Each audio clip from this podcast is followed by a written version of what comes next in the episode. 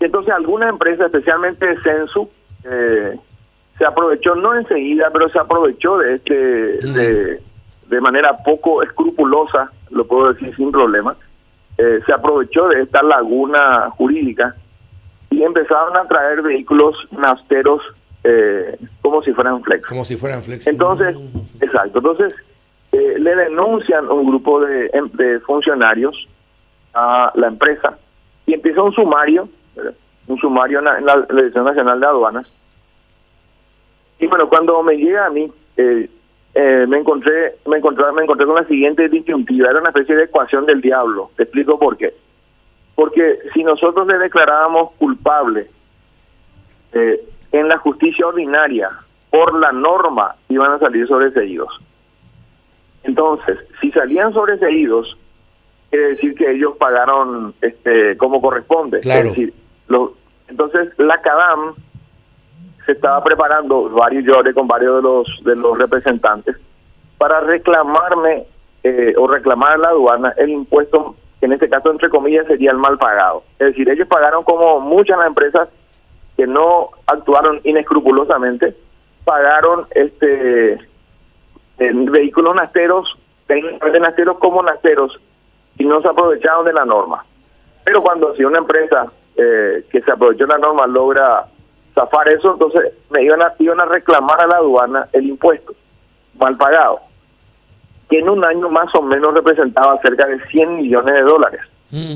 Es decir, si nosotros sobre- le damos el sobreseimiento, y por supuesto que íbamos a perder en la, en la justicia ordinaria, vimos una cantidad de dictámenes jurídicos previos, la CADAN iba a reclamar 100 millones de dólares. Yo con su- yo hablé con con este con el presidente de la CADAN, hablé con el representante Garen, hablé con este con una incluso una despachante muy muy frontal, muy sincera que es Cecilia Salustro y le pregunté, una cosa, si ustedes van a reclamar ese dinero, ¿van a reclamar si es lo que corresponde? Si, si.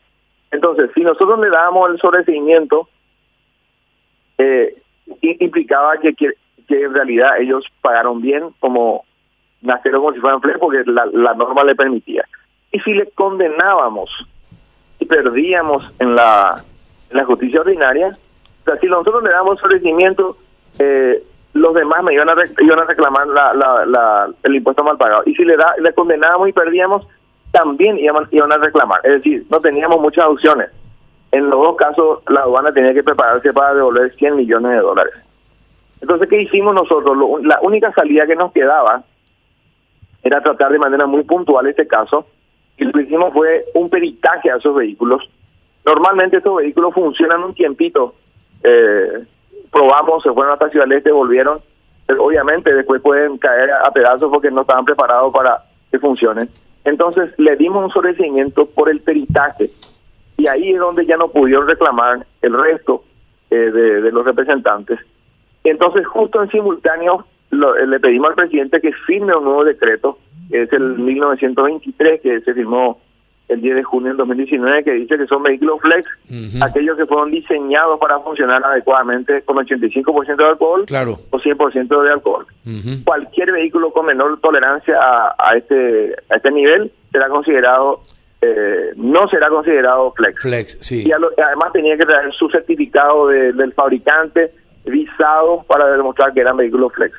Entonces, eh, no teníamos muchas opciones y te, nunca dije esto porque no la propia Cadán me pidió que no lo diga, ¿verdad? Porque por una cuestión de solidaridad entre socios eh, que son parte de la Cadán, pero en realidad eh, definitivamente Censo actuó de manera inescrupulosa, pero aprovechándose de una laguna eh, legal. Y la- es llamativo, ese decreto fue cercenado de manera muy extraña, porque ya se había corregido en el, el 30 de mayo del 2008 y fue mutilado el 2 el 17 de diciembre del 2009. Entonces eso permitió eh, esa laguna